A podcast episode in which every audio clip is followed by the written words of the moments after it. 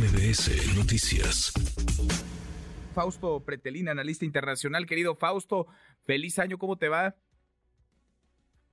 Igualmente, feliz año, Manuel. Muy bien, ¿a ti qué tal? Buenas tardes. Qué cosa lo que se ve y lo que se vive en Ecuador. Ayúdanos a contextualizar, Fausto, y entender qué está pasando en Ecuador. ¿Por qué está pasando lo que está pasando? Años, por lo menos, en el que la frontera eh, de la política y de la mafia se va disipando, se va borrando. Por ejemplo, el presidente Guillermo Lazo, su cuñado Danilo Carrera, eh, manejaba alrededor de 14 mil millones de dólares en las empresas públicas del sector energético.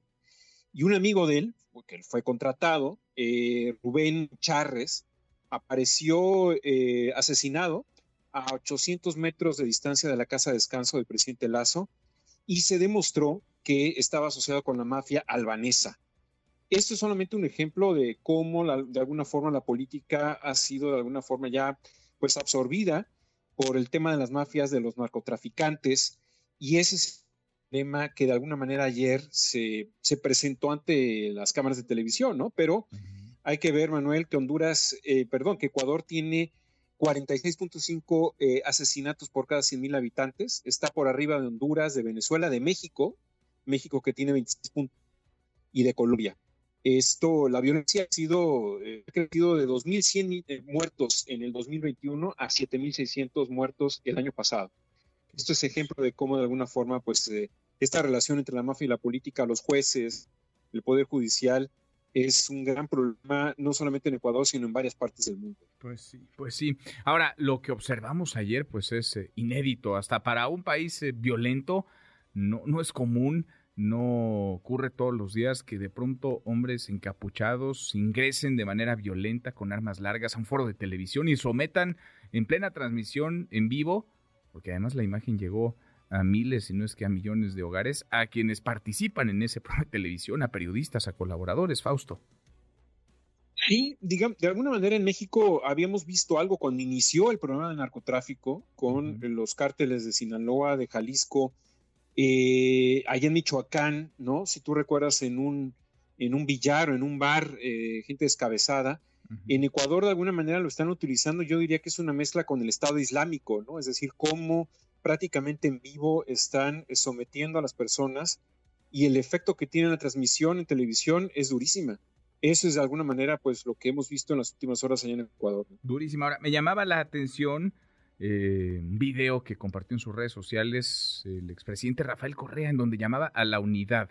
Eh, están, vaya, polarizados, enfrentados, la clase política ecuatoriana, perseguidos unos por otros, algunos incluso huidos del, del, país, pero llamaba a la unidad y decía cuenta con nosotros, el presidente Novoa, eh, está en juego el Estado de la nación. Es decir, pues a pesar de las diferencias políticas, la crisis es tal, el grado de violencia, de saña incluso en esa violencia es tal, que alcanza para llamar a la, a la unidad, para la, la cohesión, lo cual puede fortalecer, te lo pregunto Fausto, a Novoa o, qué puede venir, digamos, en el terreno ya de lo político después de las imágenes que hemos observado? Te recuperamos, Fausto, Fausto Pretelín, nos decías el contexto a propósito del caos, de la violencia desbordada que se vive en Ecuador y lo que la política ha contaminado también y cómo esa línea entre lo legal y lo ilegal, entre lo institucional y lo que está al margen de la ley, pues poco a poco se ha venido diluyendo, Fausto. Sí, se ha ido diluyendo paulatinamente. Yo te comentaba que Rafael Correa, lo mismo que el presidente Guillermo Lazo, eh, más allá de la izquierda o la derecha, Manuel, es una situación de emergencia.